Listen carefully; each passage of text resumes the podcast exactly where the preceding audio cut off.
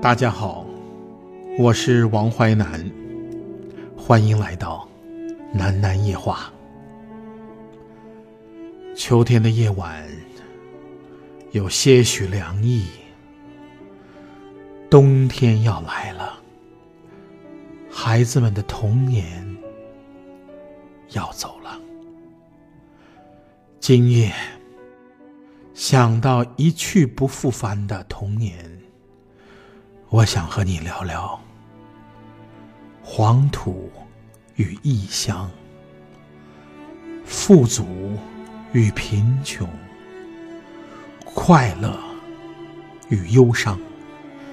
聊聊诺贝尔文学奖获得者莫言与石黑一雄，聊聊影响了他们一生的根和寻根。听众朋友，希望你能把这一期的喃喃夜话放给你的宝宝们听。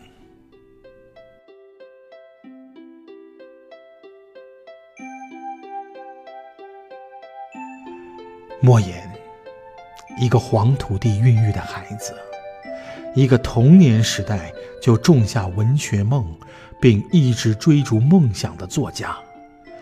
他的童年，却曾因为丑陋，被同学嘲笑，被同学殴打；有时因为吃，曾经被人像狗一样的凌辱。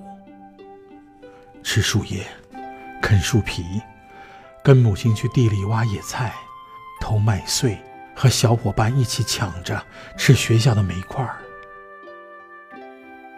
海明威说：“不幸的童年。”是作家的摇篮，而莫言则说：“幸福的童年才是作家的资源。”他的童年记忆虽然痛苦，心灵却自由快乐。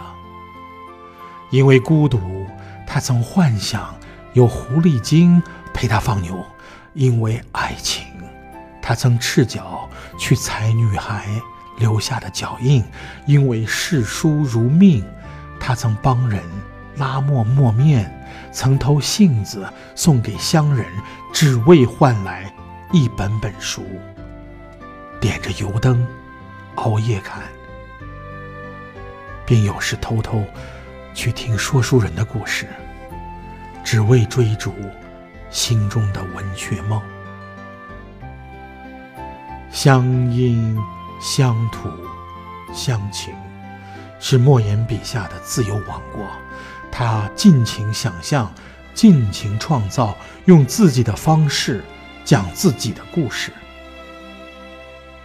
透明的红萝卜中的黑海，九国中的莫言，生死疲劳中的蓝解放，蛙中的蝌蚪。莫言把童年的自己、奋斗中的自己、彻悟人生的自己。全部写进了作品里。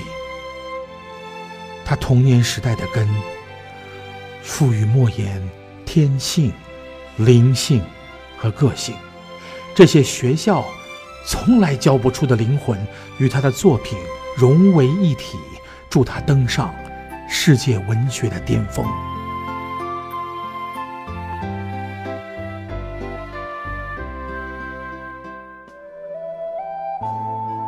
听众朋友，读着莫言，让我也想起另外一张东方面孔。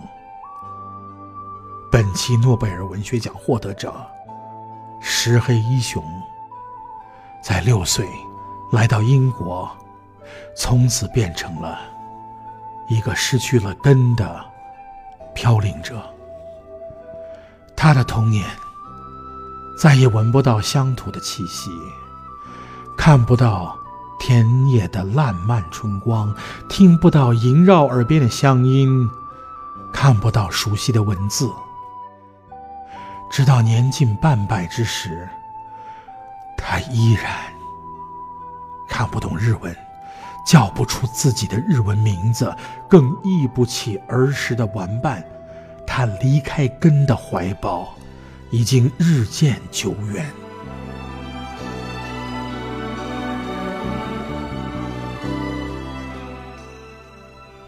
石黑一雄深深的意识到，日本是寄托他童年时代的根，但是他却再也不能回到那个日本，不能细细回味童年的眷恋。在淡淡的乡愁式回忆的笼罩下，这头英国文学的雄狮开始用想象和幻想来寻根，努力书写对根的回忆。尽管他被称为记忆行家，他对根的回忆却迅速在消失，在字里行间难觅踪迹。这位无根的作家说：“我的余生里，在我面前展现的，只是一片虚无。”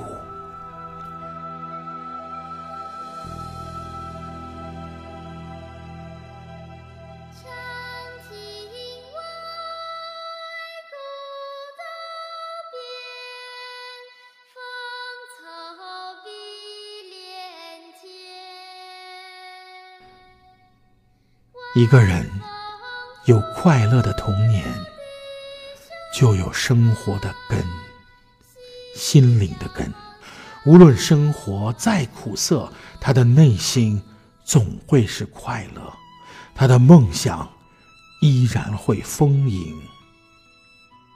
莫言的根让他回到大自然的怀抱。灵魂得到净化，情感获得自由，拥有了学校教不出的天性、灵性和个性，圆了童年时代的文学梦，也圆了中国人的诺贝尔文学奖梦。听众朋友们，我们的孩子们应该有根呐，应该有梦想。和追逐梦想的勇气，而我们孩子的根就在我们身边，在我们心中，在我们陪伴孩子的每一片身影里，在我们关爱孩子的每一声叮咛中，请给他们，我们的孩子们，一个有根的童年吧，让孩子拥有。父母的爱，拥有一个快乐的童年，拥有一颗乐观和自信的心，拥有战胜自己和困难的勇气，拥有不懈追逐梦想的毅力，所有这些优秀的品质，都将是根对孩子的恩赐。